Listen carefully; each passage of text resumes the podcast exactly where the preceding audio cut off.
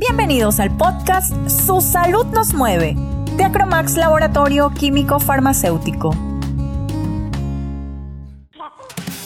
Hola, qué gusto saludarlos nuevamente. Soy la doctora Diana Goya y en esta ocasión vamos a tratar un tema relacionado a los más pequeñitos de casa, pero enfocado en brindarles una orientación a los padres ahora que nos toca enfrentarnos a la educación digital de nuestros hijos. Es así que el título de este episodio es Escuela en casa, recomendaciones prácticas para padres y madres de familia. Y para abordar este tema contaremos con la colaboración de la educadora infantil Carolina Carvajal. Ella es máster en neuropsicología educativa y brinda atención presencial o virtual para evaluar y tratar a niños y adolescentes con alteraciones o disfunciones cognitivas, conductuales y académicas. Asimismo, brinda orientación a padres de familia. Así que, ¿quién mejor para que nos pueda dar las herramientas apropiadas para llevar con éxito este desafío? Bienvenida Carolina, gracias por aceptar nuestra invitación. Hola Diana, ¿qué tal? Un gusto compartir este momento contigo, agradeciéndoles también a ti y a Cromax por la invitación, también felicitarlos por tan importante iniciativa de darle diferentes orientaciones, recursos, estrategias a los padres y madres de familia, pues que hoy su hogar ha sido transformado al 100%. La escuela se ha movilizado directamente a sus hogares, a sus casas y sé que va a ser de gran utilidad lo que vamos a hablar en este momento, diferentes factores también e información que les va a ser de gran utilidad. Bueno, te cuento un poco, Carolina. Este ha sido un tema que nos han solicitado mucho a través de nuestras redes, sobre todo los padres de familia. Y seguro pues estarán expectantes de la orientación que desde tu especialidad nos puedas brindar. Un abrazo grande también a las mamás y papás que nos escuchan en este podcast y decirles que están haciendo su mejor trabajo. Estar en casa se han convertido en padres totalmente recursivos donde han tenido que seguramente adaptar dentro de sus hogares un espacio para que los niños y niñas puedan estudiar. También decirles que los niños nacidos de 1995 en adelante ya son nativos digitales. Esto les va a permitir a ustedes respirar un poquito más y tomar con un poco más de tranquilidad esta situación, porque ellos ya utilizan laptops, tablets, celulares. Incluso hay muchos niños que enseñan a los padres a utilizar diferentes recursos. Es importante tenerlo en cuenta para concentrar nuestra atención en los factores o estrategias que podemos utilizar para que la, educación en casa sea totalmente efectiva. ¿Cuánta razón tienes en esto que nos acabas de comentar, Carolina? De hecho, como mamá de niños pequeñitos, he vivido todo esto que mencionas. Y como para ya ir profundizando un poco en el tema, ¿nos podrías mencionar tal vez qué factores debemos como padres tomar en cuenta para lograr dar un soporte adecuado en este proceso de aprendizaje virtual? ¿Y qué podemos hacer para que este sea un proceso atractivo y permanente y que sobre todo les permita mantener rutinas o hábitos? Luego de conocer que los niños y niñas que se encuentran hoy en casa son nativos digitales y que conocen y saben utilizar diferentes herramientas, también es importante saber que hay diferentes factores que influyen positivamente en el aprendizaje virtual o el aprendizaje en este momento en casa. Hay factores internos que debemos tener presentes día a día para que esta educación sea significativa. Así como en el salón de clases los maestros pues planifican su día a día, sus materias, sus recursos, de igual manera el padre puede hacerlo dentro de casa, teniendo en cuenta factores internos como por ejemplo las horas de sueño. Es importante tener como mínimo 8 horas de sueño diarias, dependiendo de la edad del niño o la niña. Esto nos va a permitir que él se levante activamente y todo su proceso de aprendizaje sea bueno o positivo. Al dormir de 8 a 10 horas diarias también va a permitir que las áreas cerebrales estén atentas y el proceso también de memoria sea también el adecuado. Es importante luego de las horas de sueño también tener en cuenta el factor interno de la alimentación Siempre les recomiendo también a las mamás o papás que esta alimentación sea a una hora determinada. El almuerzo, el desayuno o también la cena sea a una hora precisa diariamente. También pueden ser en horarios flexibles porque no todos los días son iguales, pero intentar que sea siempre a la misma hora. Esto va a permitir al niño anticiparse a esta situación y que también vaya creando orden dentro de su rutina diaria comer correctamente, que sea en un lugar específico y preciso, también va a permitir tener una buena higiene personal. Respecto a estos dos factores que acabas de mencionar, Carolina, factores internos, entiendo que los has mencionado así, la alimentación y la calidad de sueño, ¿qué beneficios conlleva o trae al niño el que se puedan cumplir estos dos factores? Es importante, Diana, que estos factores internos, como las horas de sueño y de alimentación, sean una rutina diaria. Esto le va a permitir a la mamá o al papá reducir ciertos cuadros o niveles de ansiedad o de estrés porque ya sabe lo que se viene en un horario determinado y lo que produce un efecto muy positivo en los niños y en las niñas en sus clases virtuales porque les permite planificarse, les permite ordenar, les permite también estar con mucha más predisposición y no realizar actividades eh, inmediatas, actividades que sean apuradas, actividades que pues requieran mucha más energía porque no están totalmente organizadas. Es importante, Diana, luego de estos factores internos que mencioné, como son las horas de sueño y también la alimentación, que como madres y padres de familia tengamos en cuenta que hay factores ambientales que también influyen dentro de la educación online.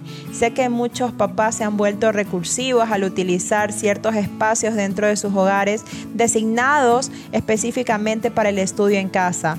También han utilizado muchos materiales decorativos para que el niño se sienta mucho más motivado para la educación.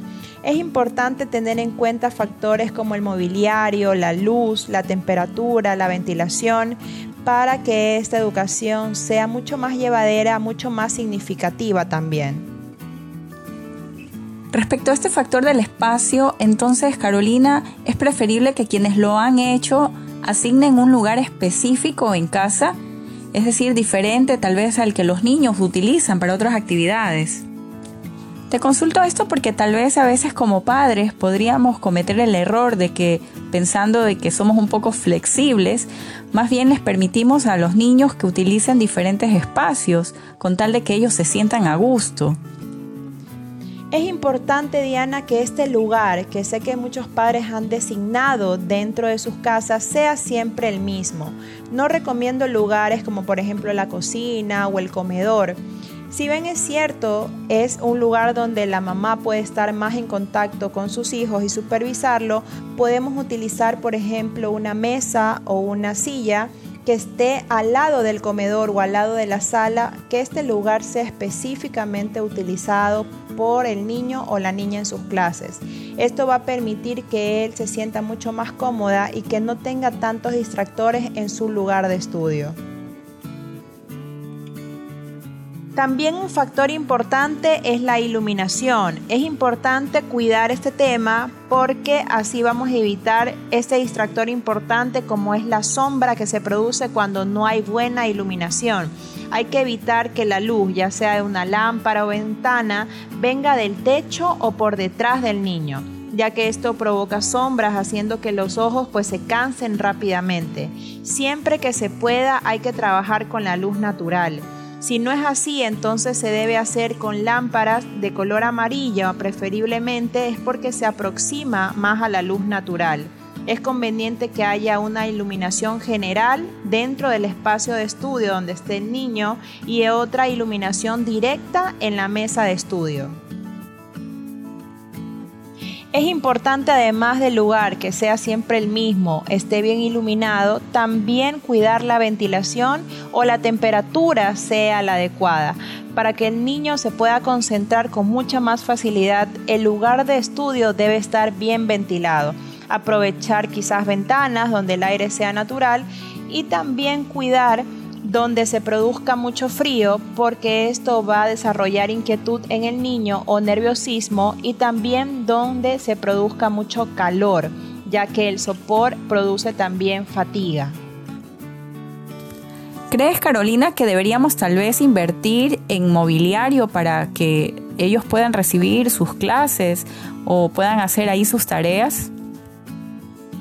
Es importante, Diana, también, aparte de los factores que he mencionado, cuidar mucho el mobiliario. Para que un niño o niña pueda estudiar correctamente es básico que tanto la mesa como la silla sean las adecuadas. Por ejemplo, la mesa debe ser un lugar seguro, plano y amplio preferiblemente de colores mate para poder evitar reflejos en los cuadernos o en los libros que el niño esté utilizando en este momento. La altura de la mesa no debe quedar menos a la altura del estómago o el codo del niño.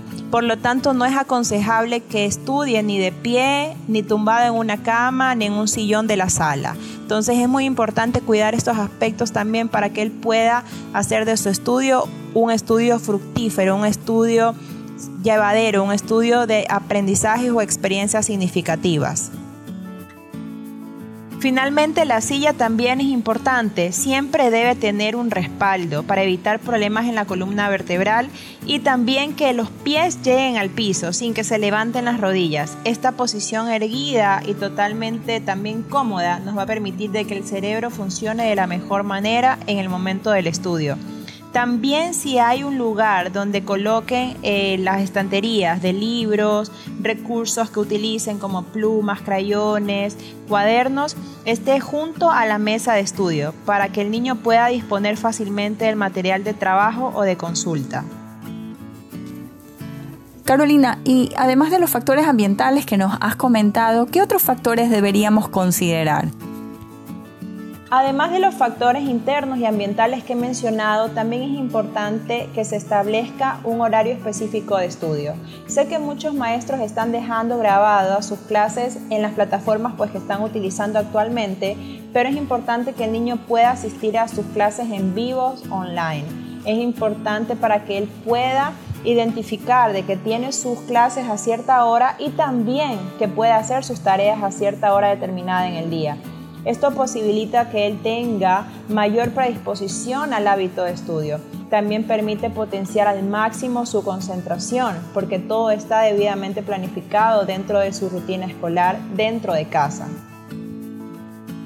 Es importante también este horario de estudio porque le permite al niño compaginar su tiempo libre, que sé que en este momento está haciendo mucho dentro de casa, con sus clases virtuales. Entonces, por eso se requiere que se planifique estas clases y donde él asista puntualmente a cada una de ellas. Esto le va a permitir a él anticiparse ante una tarea o ante un juego, saber en qué momento va cada uno de estos, saber qué va a hacer cada día le permite librarse también de preocupaciones o angustias que se pueden ver provocadas por la acumulación de tareas pendientes. Y además de estos factores internos y ambientales, añadidos también con el horario de estudio que he mencionado, también es muy importante el vínculo que podamos establecer con nuestros hijos. Siempre he mencionado que es una parte fundamental de su desarrollo cerebral y pleno. Esta comunicación asertiva, esta comunicación desde el amor y desde también de la paciencia que se pueda tener con ellos. Es un cambio transformacional para todos. Es un cambio que los niños también están sobrellevando poco a poco. Los niños son seres muy adaptables a cualquier situación que se presente y esa es una gran ventaja que como padres tenemos. Entonces utilicemos estos recursos, estos factores para que su estudio en casa sea positivo. Carolina, esto último que acabas de mencionar sin duda es algo fundamental. Este ha sido un tiempo difícil para todos y la capacidad de adaptación ha sido diferente para cada uno. Sin embargo, me parece positivo lo que nos has dicho de que los niños se adaptan con mayor facilidad que nosotros los adultos. Aún así, como padres, nos queda el esforzarnos para poder contener emocionalmente a nuestros hijos y ayudarlos a que este proceso de adaptación sea llevadero. Así que quiero agradecerte por todas las recomendaciones que has compartido con nosotros. Seguro nos serán muy útiles para empezar a aplicarlas con nuestros hijos desde hoy y ha sido un gusto, Diana, compartir este momento contigo.